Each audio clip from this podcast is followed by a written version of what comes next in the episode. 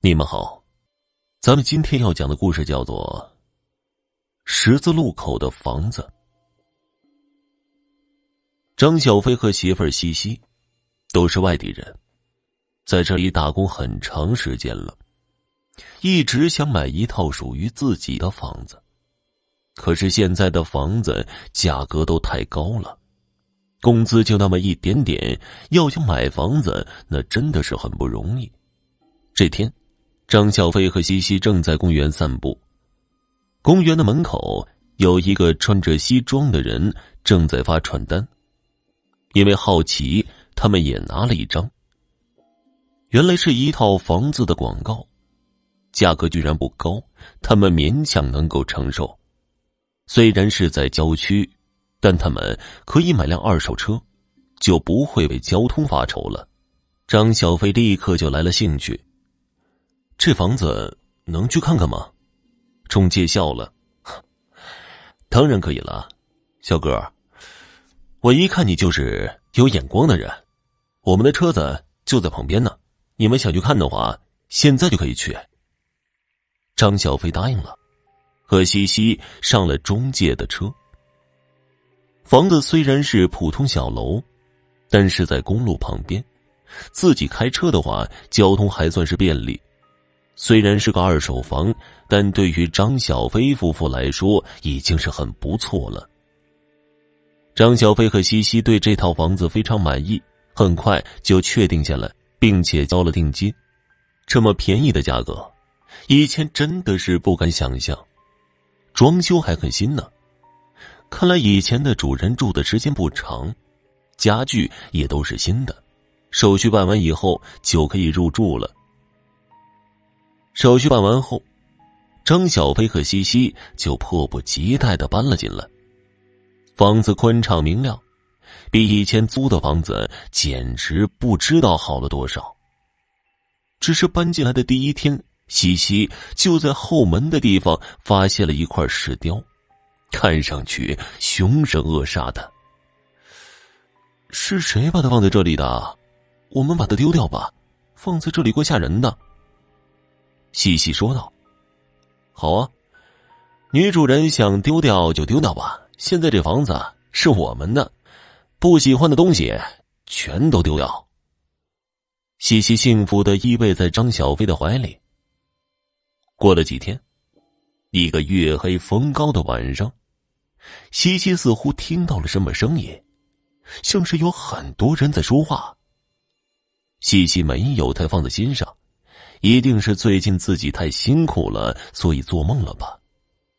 声音很嘈杂，像是在街上一样。西西感觉自己没有做梦，一切都像是真的一样。他觉得有点奇怪，这里虽然是十字路口，可是也不会有人大晚上的出来逛街吧？还是这么多人。声音越来越大，已经吵得西西睡不着了。他爬起来推了推张小飞：“哎，哎，你醒醒！你听见什么声音了吗？外面好像有人。”西西的声音有些颤抖。大半夜的，谁会在他们的屋外逛街呀？外面白天人都不多，更何况晚上呢？没有啊。我什么都没听见，是不是你听错了？这里晚上风大，最近太累了，你还是早点休息吧。啊，听话。张小飞迷迷糊糊的说道。西西觉得张小飞说的有道理，他没有想太多，继续睡了。迷糊之中，他还能听见那种嘈杂的声音，但还是强迫自己不去在意。第二天。西西因为昨天晚上没有睡好，显得有些憔悴。张小飞看见他这个样子，也觉得有些心痛。要不你今天请假吧，在家休息一下。不用了，我没事的。又到了晚上，西西睡得迷迷糊糊的，他自己已经累得眼皮都睁不开了，可是还是能够听见那声音。就像是在大街上一样，西西很想听他们说的什么，但是不管他怎么努力，就是听不清楚。西西有些急了，他很想知道这些人大晚上的在自己家的门外到底在做什么，于是一下子爬起来，颤抖的对张小飞说道：“小飞，你听，那个声音又出现了，我肯定没有听错，不会，不会是这附近有什么坏人吧？”张小飞知道西西不是一个无中生有的人，也许外面真的有人，只是自己的听力没有西西好，所以他能够听见，自己却听不见。你别害怕，等会儿我去看看。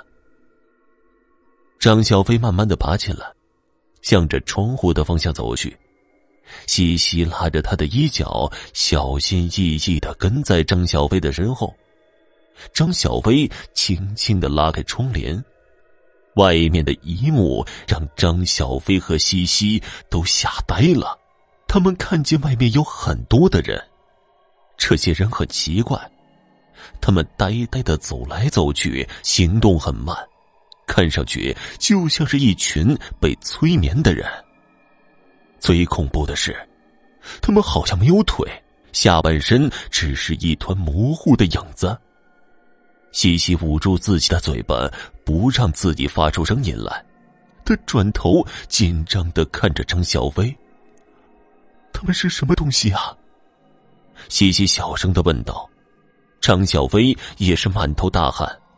这些明显不是人，都像是恐怖的鬼。可是让张小飞想不通的是，为什么他们会在自己的家门口呢？我也不知道啊。我们最好。不要惊动他们。张小飞刚说完，他整个人都愣住了，因为这个时候外面的人都停止了动作，他们齐刷刷的向自己看来。西西带着哭腔说道：“小飞，怎么办呢？他们好像发现我们了，他们会不会伤害我们呢？”张小薇猛地一下关上了窗帘，别胡说，我们跟他们无冤无仇的。他们不至于要我们的命的，可是他们是鬼呀，不会把我们当做替死鬼吧？这里好可怕，好可怕！我不想待在这里了，我们赶快离开吧。”西西带着哭腔说道。“西西，你别这样，现在出去只会更加危险的。还好他们没有进来，也有可能他们根本就进不来呢。待在这里是最安全的。”等明天再说吧。细细想想也对，如果他们能伤害自己，早就进来了，不会等到现在。他们再次看出去的时候，两人惊出了一身的冷汗。那些人已经站在了窗外徘徊不走，西西吓得连呼吸都不敢用劲，生怕刺激了外面的那群鬼。张小飞紧紧的闭着嘴，差点把嘴唇都咬破了。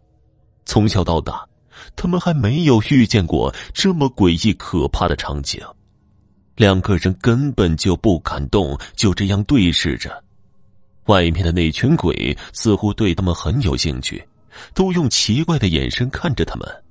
张小飞看着颤抖的西西说道：“西西，你别怕。”坚持到天亮就好了。西西紧紧的抓住他的手，惊恐的点点头。终于等到天亮了，那些鬼慢慢的消失了。张小飞和西西都不知道自己是怎么度过这一晚的，两个人就像是从水里面捞出来的，早已经被汗水给浸湿了。他们跌跌撞撞的想去找中介。